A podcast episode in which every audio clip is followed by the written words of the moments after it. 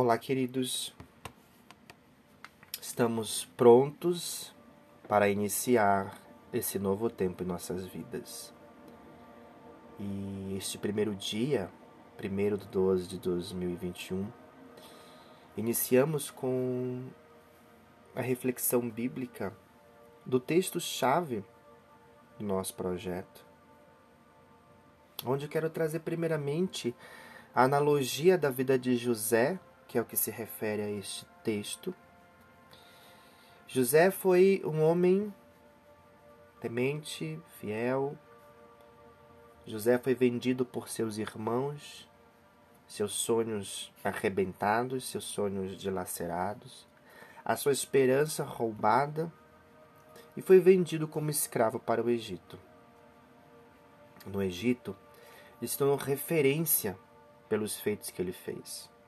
Porém, novamente no Egito, ele foi humilhado, preso por injustiça, jogado em uma prisão e ali ficou. O Egito em nossas vidas fala de muitas coisas, como falou na vida de José. Mas dentro da prisão, José se tornou grande aonde conseguiu interpretar sonhos dos governantes do Egito e teve seu nome propagado novamente. No capítulo 41, o texto diz: Deus não se esqueceu de José. Onde ali dentro da prisão, ele interpretou o que o rei estava vendo, que se tratava de uma grande fome, um período muito devastoso que o Egito passaria naquela época. No versículo 37 diz que José é feito governador do Egito. Todo aquele lugar de dor, de fome, de miséria, de angústia, de sofrimento, de humilhação, foi transformado em um lugar de honra e no versículo 50 diz: Antes de começarem os anos da fome, a Zenete, filha de Potifera, sacerdote de Um, deu a José dois filhos. O primeiro, José deu o nome de Manassés, exclamando: Deus me fez esquecer meus dias difíceis e toda a família de meu pai. José viveu tempos de desesperança. José viveu tempos de agonia. José viveu tempos de desespero. Mas ainda assim o seu coração foi fiel à sua confiança e principalmente à sua fé. Não se esmoreceu, se entristeceu, mas não se esqueceu de que ele tinha um Deus e esse Deus era suficiente para fazer muito mais do que ele pensava ou imaginava. No 52 diz: Quando o segundo filho que foi dado a ele, ele chamou de Efraim, justificando: Deus me fez prosperar na terra do meu sofrimento. Então, chegaram o fim dos sete anos de abundância que houve na terra do Egito. O Egito passara por um processo de miséria em toda a terra. Porém, o Egito tinha providência para vender para todos os povos por conta do sono, do sonho de José, que interpretou. E por isso ele foi feito governador, mesmo dentro da prisão. O que, que a história de José nos fala para esse tempo é de não esquecermos da nossa esperança, porque ainda no pior dos piores haverá algo para as nossas vidas. E segundo o coração reto, distinto, nós podemos alcançar mudanças profundas. Meu convite para que você esteja em Manassés gerando Manassés.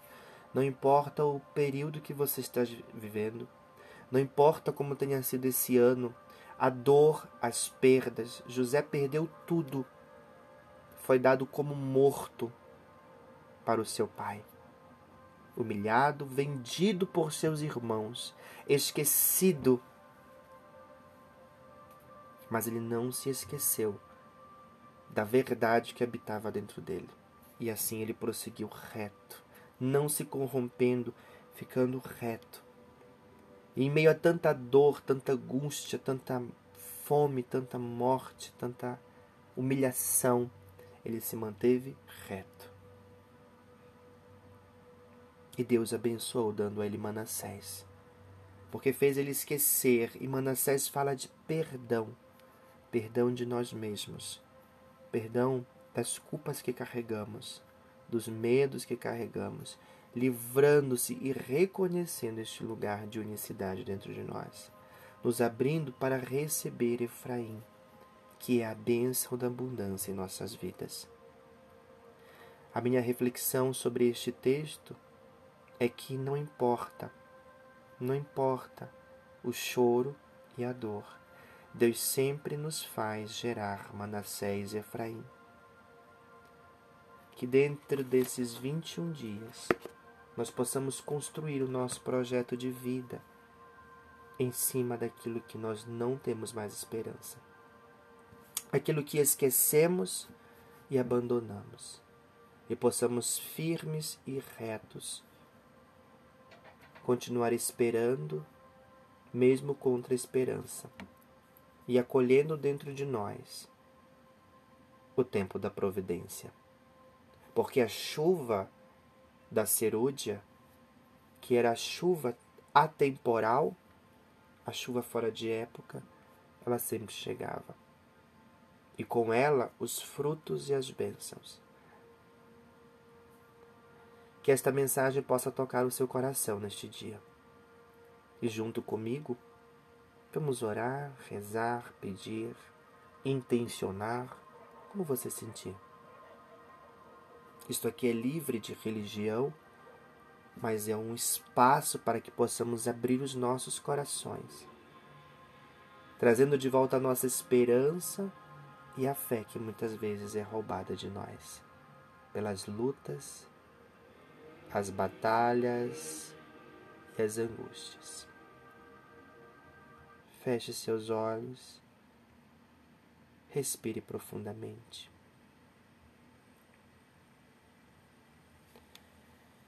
Divino Criador, fonte de todo o universo, nós oficialmente abrimos este tempo para regarmos com as nossas orações, com as nossas intenções com o nosso coração, acreditando que tudo vem de ti e tudo volta para ti, porque nós somos parte e centelha tua na terra. Assim na vida de José, faz na nossa. Independente do nosso contexto, independente das nossas lutas, independente das nossas dores, faz em nós a mudança necessária. Nos tira do lugar de desonra e nos põe no lugar de dupla honra. Nos faz entender a tua bondade que dura para sempre. Nos faz nos ver além das dificuldades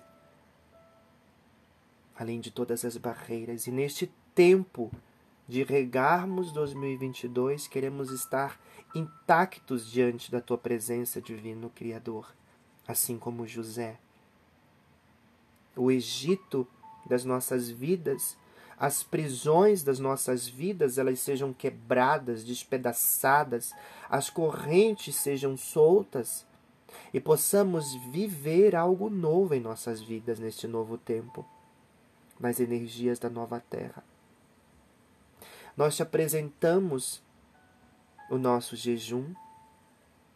Consagre o seu jejum diante do Divino Criador neste momento. Aquilo que você vai estar intencionando como uma oferta para expandir este coração sagrado. Deposite a sua vida diante do altar divino. Deposite a sua desesperança. Deposite o seu ego. Deposite aquilo que você já não pode mais fazer.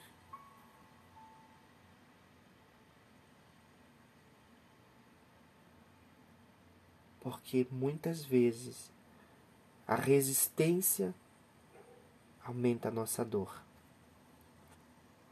E que possamos continuar firmes, olhando para o nosso alvo, olhando para o que realmente importa, para o que realmente faz sentido em nossas vidas.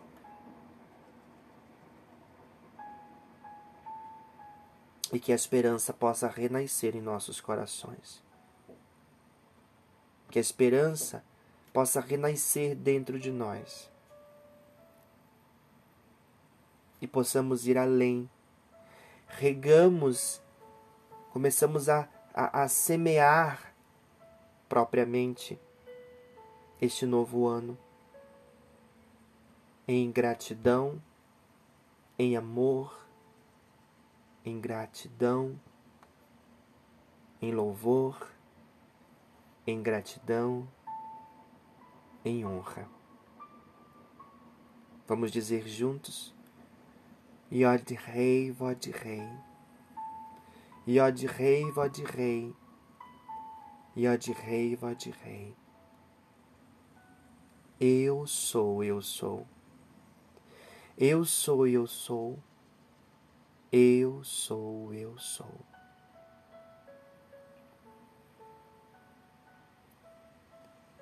Está aberto oficialmente o nosso projeto Manassés e Efraim.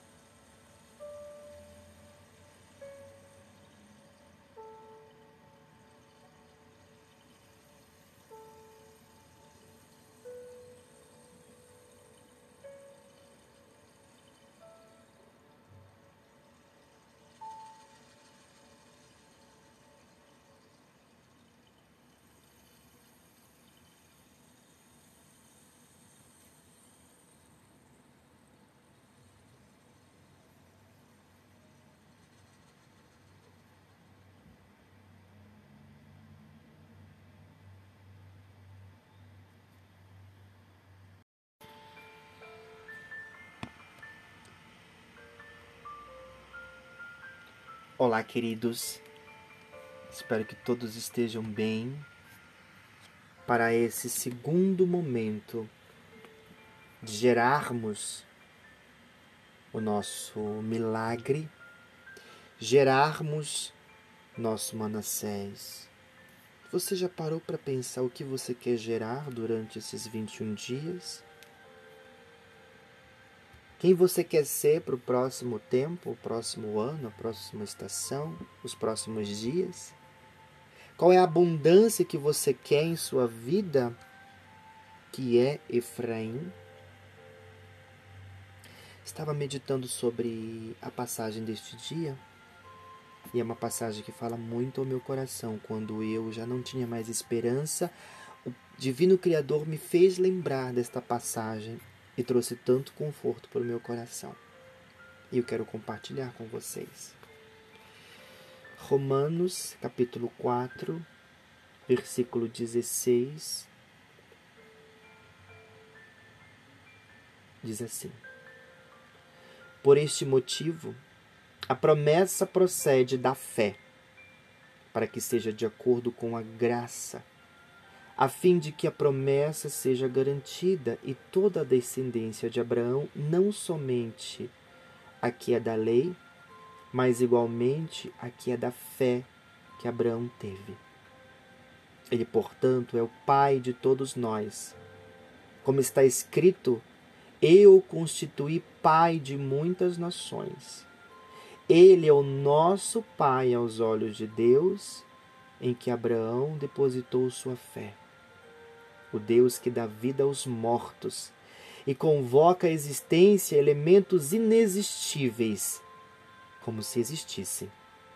Abraão, crendo, esperou contra todos os prognósticos desfavoráveis, tornando-se assim pai de muitas nações. Como ficou registrado a seu respeito, assim será a sua descendência.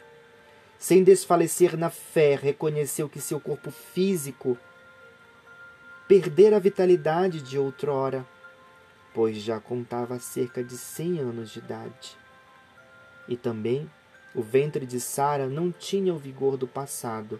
Mesmo considerando tudo isso, não duvidou, nem foi incrédulo quanto ao que Deus lhe prometera. Mas pela fé se fortaleceu, oferecendo glória a Deus. Estando absolutamente convicto de que ele era poderoso para realizar o que havia prometido, por esta razão, isto lhe foi atribuído com justiça. Eu vou repetir o versículo 18. Abraão, crendo, esperou contra todos os prognósticos. Em algumas outras versões diz: Abraão, crendo contra a esperança, creu, tornando-se assim pai de muitas nações e como ficou registrado a seu respeito, assim será a sua descendência. Nós somos filhos de Abraão. Nós temos uma promessa em nossas vidas. E muitas vezes nós desfalecemos no meio de tantas dores, tantas lutas, tantas angústias, como José, que não esqueceu a sua fé. Abraão também não esqueceu a sua fé. A fé como diz o versículo 16, por este motivo a promessa procede da fé. A fé que é ação em Deus, no divino Criador, no divino ser, no divino que você acredita, na, na divina consciência, que nos leva a entendermos que somos mais do que vencedores. Abraão tinha uma descendência por lei, que era descendência de Israel mas nós somos descendentes de Abraão pela fé. A fé que lhe fez acreditar que Deus era poderoso para cumprir aquilo que tinha prometido a ele, porque Deus não é homem para que minta e nem filho do homem para que se arrependa. Quando uma promessa é nos dada, ela passa pelo tempo do fogo, do forjamento, e o fogo ele refina o ouro e nós estamos sendo refinados no momento das lutas, das nossas angústias, das nossas batalhas, nos momentos de desespero, o fogo está depurando a palha que é dentro de nós e nos levando para um novo espaço da nossa consciência. Abraão não duvidou de que a promessa na vida dele ia se cumprir. Abraão não desistiu de quando Deus disse que daria um filho para ele e deu. Sara tentou algumas outras artimanhas, oferecendo a sua serva para servir Abraão, e Abraão teve um outro filho, que foi Ismael, mas não foi o filho prometido. Aí às vezes a gente burla o sistema, a gente né, faz uma virada de chave sem entender que nós precisamos parar e estar em espera. Existe um texto de uma das técnicas que eu trabalho, que é a Maia de Calibração Universal, e a canalizadora Peg Fênix Dubrow diz assim: existem tempos para ficarmos parados e tempos para agir. E a dor que ainda difícil e dura está nos preparando para o tempo da nova grande evolução. O que nós aprendemos com esse, esse texto de Abraão sendo justificado porque ele esperou tanto foi a fé que foi ação em Deus para que o milagre na vida dele acontecesse. Ele não duvidou de que Sara iria gerar uma bênção. Você está gerando a sua bênção nesse momento? O que você está gerando? Qual é o real propósito de você estar aqui neste tempo comigo? Sem desfalecer na fé, reconheceu que o seu corpo físico perdera a vitalidade, versículo 19, de outrora, pois já contava 100 anos de idade. 100 anos. Sara com 90. Como um homem de 100 anos vai dar um filho e uma mulher de 90 vai parir, vai conceber, vai parir um filho? Vai dar à luz a um filho com 90 anos? Isso é inaceitável, isso é incabível mas mesmo assim ele não esmoreceu. A minha palavra hoje para você é que pela fé você se fortaleça, dando glórias a Deus, ao divino, agradecendo. O que é dar glórias? É aprender a ser grato. A gratidão, ela é a chave do nosso coração. Ela é a abertura para os campos mais profundos da nossa existência. Por esta razão, nos fomos atribuídos justiça como filhos de Abraão, filhos de Isaac, filhos de Jacó. Nós temos uma herança energética, uma assinatura energética. E a nossa oração hoje é para que o Divino Criador fortaleça em nós a esperança da glória que ainda que o nosso corpo esteja cansado, que ainda que a nossa mente esteja cansada, que ainda que a nossa esperança esteja no chão, contra todos os prognósticos, contra todas as invalidações, contra todas as mentiras que acreditamos, possamos acreditar, avançar, avançar. Vamos orar juntos? Divino Criador, Pai, Mãe, Filho, todos em um, estamos reunidos aqui para te pedir a mesma fé de Abraão, para te pedir a mesma fé, para que possamos crer contra todos os prognósticos de nossas vidas, contra todas as portas que estão fechadas contra todos os medos, as incertezas, as injúrias. Que possamos crer contra toda a dor. Que possamos olhar além. Que possamos ir além, nos fortalecendo, nos enriquecendo de quem Tu és, Senhor que o teu Santo Espírito ministre as nossas mentes, ministre o nosso coração, ministre a nossa alma para que possamos ir além, como Abraão esperou sua promessa. Possamos neste tempo gerar Isaac dentro de nós. Isaac dentro de nós, o milagre das nossas vidas nós te pedimos isso neste dia.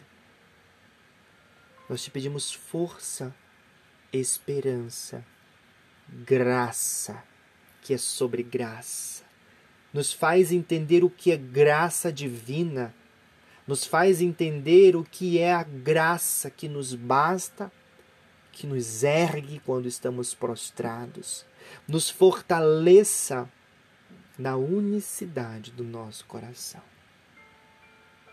e que possamos ser quem já viemos para ser.